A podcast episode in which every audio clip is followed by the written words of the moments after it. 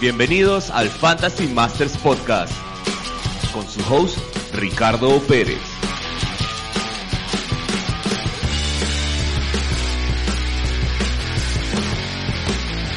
Bueno señores, regresó la NFL y Fantasy Masters Podcast está de vuelta con ustedes, listos para darles las noticias, información y todos los tips referentes a Fantasy qué bien se siente estar de vuelta. De verdad que, de verdad que nos hacía falta estar con ustedes de vuelta, hablándoles un poco sobre lo que es la NFL, hablarles sobre lo que es fantasy. Así que sin más rodeos, entremos de una vez al asunto.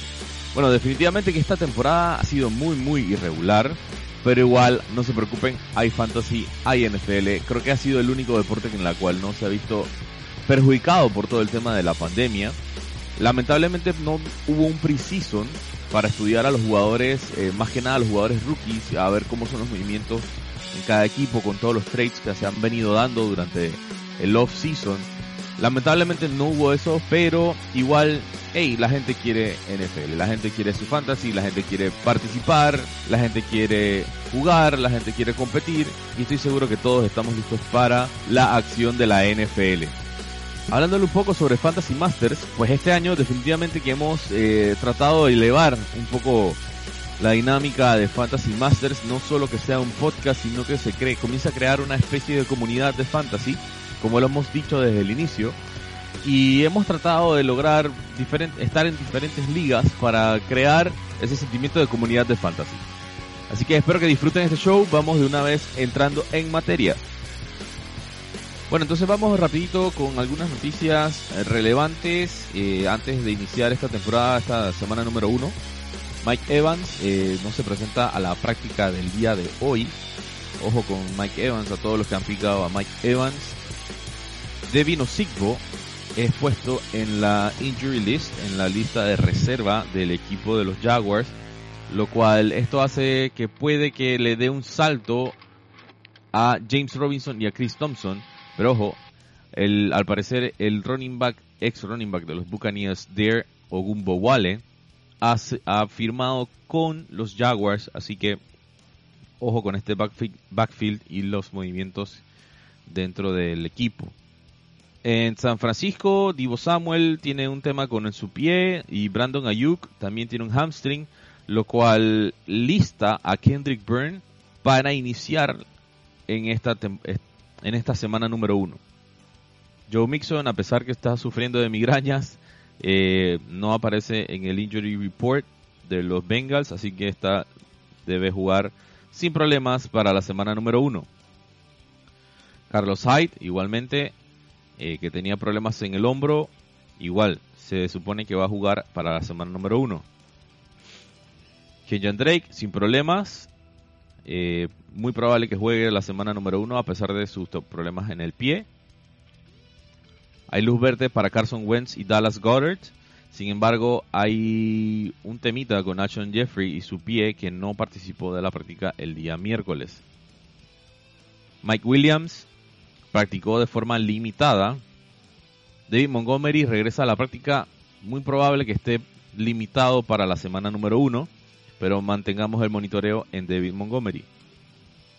Así que esas son algunas de las noticias que tenemos hasta el momento, eh, las últimas noticias que han salido al momento de grabar este podcast, así que así que anoten bien esos datitos. Bueno, ahora vámonos con el siguiente bloque que es el análisis del jueves por la noche.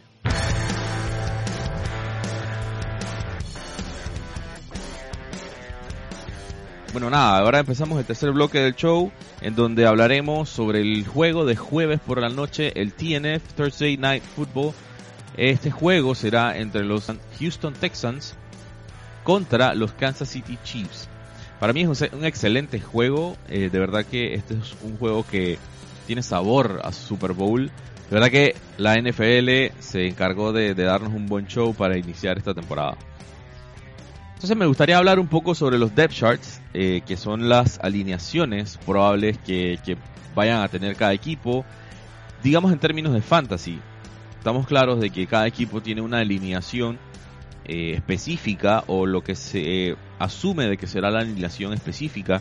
Sin embargo, tenemos que tener en cuenta de que hay algunos cambios y de que lo que está probablemente listado para la semana 1 no sea lo mismo para la semana 2. Todo depende de las lesiones, todo depende eh, de cómo se desenvuelva el jugador durante la semana 1 y 2. Y estos, estos, estas, estos cambios en las posiciones se pueden dar. Es decir, un running back 1 puede pasar a ser running back 2 y viceversa. Entonces, esto es lo que quiero hablar. Quiero hablar el análisis desde el punto de vista del análisis de las posiciones en términos eh, de fantasy o cómo pueden afectar estas posiciones a tu equipo de fantasy. Entonces hablemos un poco de los Texans. Eh, definitivamente hay que tener en cuenta de que ya DeAndre Hopkins no está en el equipo. Esto es, digamos que una de las fichas más relevantes, o era una de las fichas más relevantes para el equipo de los Texans. Y dado que ya Hopkins no está, que era la arma principal de Deshaun Watson, puede ser que el valor de, este QB haya bajado un poco. Sin embargo, creemos que Will Fuller eh, puede llenar muy bien el espacio de DeAndre Hopkins siempre y cuando no se siga lesionando. Esta es una de las eh, de los temitas eh, muy particular de Will Fuller que generalmente cada temporada a mediados o durante se lesiona siempre aparecen nuevos wide receivers para rellenar el espacio de Will Fuller. Definitivamente yo creo que Deshaun Watson, si lo tienes en tu equipo, es un QB que debe iniciar a jugar, debes ponerlo a jugar. Igual que Will Fuller, siento yo que va a ser el target número uno de Deshaun Watson. Aquí el, el, tema es con los wide receiver 2. Tenemos a Brandon Cooks, Randall Cobb y Kenny Stills. En teoría, en los depth charts, ellos ponen a Kenny Stills como el wide receiver número 2. Sin embargo, ojo con Randall Cobb. Yo siento que Randall Cobb podría hacer un buen, muy buen, buen trabajo en caso tal eh, de que Will Fuller esté muy, muy marcado y no le tiren el balón. Randall Cobb podría ser una muy buena válvula de desahogo para este equipo. Así que, de verdad que este, este tema de los wide receivers en este equipo de los eh, Texans está bastante eh, interesante. Sin embargo, me iría full con Will Fuller para este fantasy. Y bueno, en términos de running backs, tenemos que hablar que está David Johnson y Duke Johnson. Yo creo que no hay nada que pensar. David Johnson, a pesar de que ya es un veterano, creo que David Johnson tiene todas las posibilidades de tener un muy buen juego. Eh, puede ser una válvula, una nueva arma para Deshaun Watson una válvula de escape, David Johnson, y podría ser el... Y tiene cara que va a estar bastante involucrado en el juego David Johnson. Así que mis piques para este juego definitivamente son Deshaun Watson, Will Fuller y David Johnson. Eh, sin pensarlo, con un gran asterisco a Randall Cobb.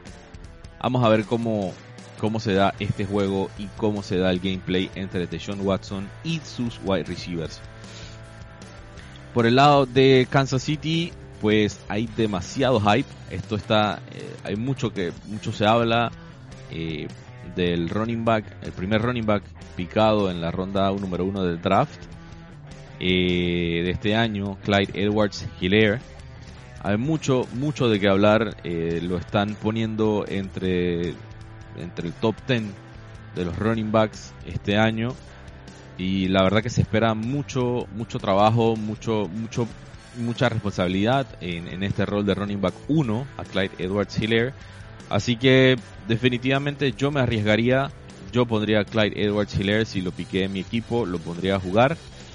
Eh, y ni pensar entonces de Pat Mahomes, Travis Kelsey y Tyreek Hill, que son las armas número 1 y número 2, por decirlo así.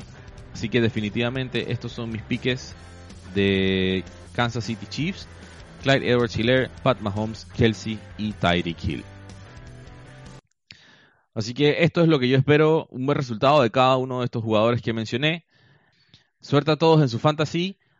Muchas gracias a todos por habernos escuchado hoy de nuevo. Hoy regresa la NFL. Hay hype. Está todo el mundo alegre de que tenemos NFL de vuelta y fantasy de vuelta. Eh, yo también estoy contento de estar hablándole a ustedes de nuevo.